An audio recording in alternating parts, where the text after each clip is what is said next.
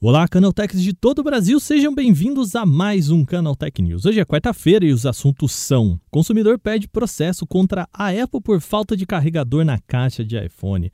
TikToker lança sua versão de Stories aqui no Brasil. E o Facebook Message ressuscita um recurso popular do antigo MSN e muito mais. Eu sou Wagner Waka, vem comigo para as principais notícias do dia.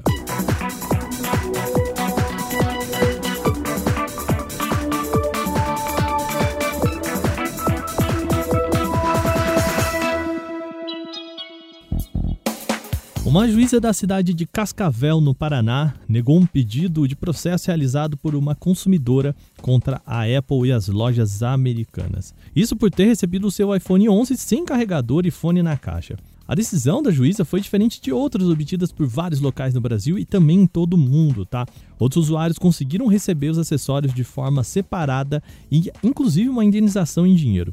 A pessoa que não foi identificada nesse processo alega que a estratégia da Apple configurava prática abusiva. Isso pela necessidade de comprar separado os dois acessórios. Só que a decisão da juíza indica que os fones são itens dispensáveis, enquanto, claro, a falta do adaptador de tomada é uma característica amplamente divulgada pela Apple. De fato, não é de hoje que a Apple tirou os carregadores da caixa.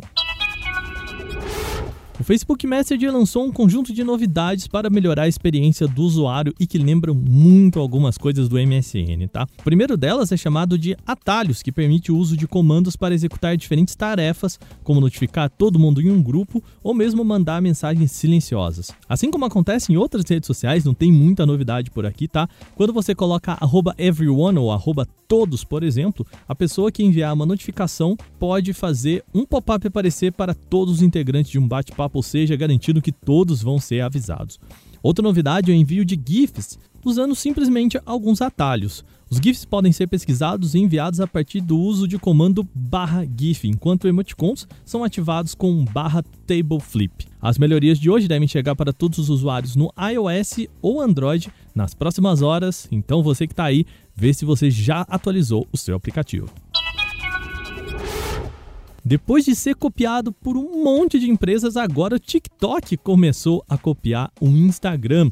O aplicativo agora tem os seus stories, isso foi liberado para usuários brasileiros a partir desta quarta-feira, tá? A ideia é entregar mais uma forma, claro, de produzir conteúdo e aproximar criadores dos seus fãs com vários vídeos um pouquinho menos produzidos, um pouquinho mais curto, mostrando inclusive a rotina das pessoas. Quem faz stories para o Instagram, bom, vai estar tá em casa, tá? Porque não tem nenhuma novidade aqui. Afinal, é muito parecido o que, que acontece no Instagram, também no TikTok, tá?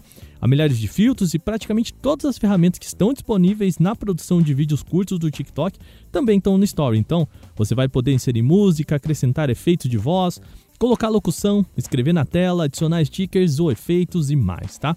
Para ter acesso à novidade, então, você só precisa da versão atualizada do TikTok. E aparentemente o recurso foi liberado para todo mundo, tá? Então é só questão de tempo para ele aparecer aí no seu TikTok.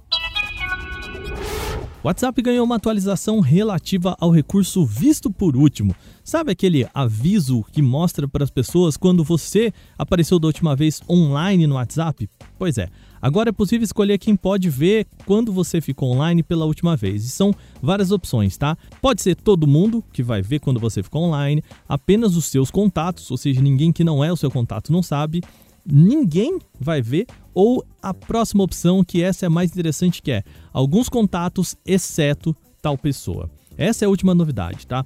Ao escolher essa opção, o usuário pode ocultar a informação visto por último de algumas pessoas em específico.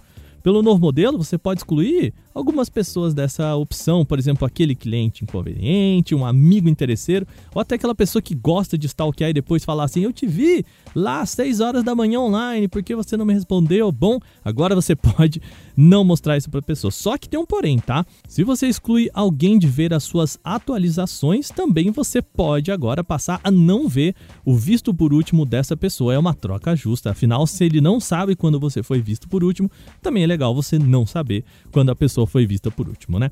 Essa mudança não se aplica às informações de guia na aba ali sobre, tá? E também na foto do perfil, tá bom? Isso tem configuração separada. Por enquanto, essa novidade está disponível apenas para a versão beta do WhatsApp.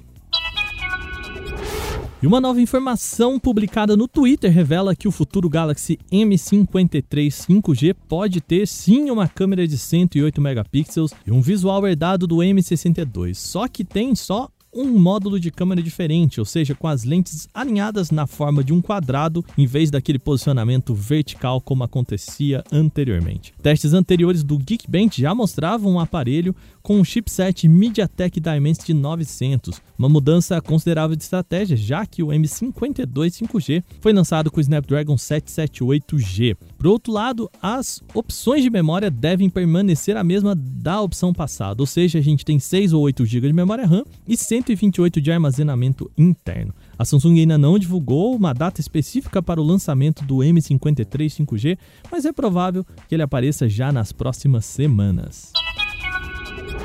Bom, e com isso a gente fecha o nosso podcast por hoje. Lembrando que todos os dias a gente traz as cinco notícias por aqui, mas a gente também tem o nosso outro podcast que é o Porta 101, aos sábados, com um debate mais prolongado sobre um determinado tema do universo da tecnologia. Se você curte o nosso podcast aqui, também vai lá escutar o Porta 101, tá bom? Esse episódio foi produzido e editado por mim, Wagner Waka, com a coordenação de Patrícia Gnipper. E o programa também contou com reportagens de Alvini Lisboa e Vinícius Mosquen. A revisão de áudio é da Mari Capetinga. Agora a gente vai ficando por aqui. Amanhã tem mais no Canal Tech News. Até lá!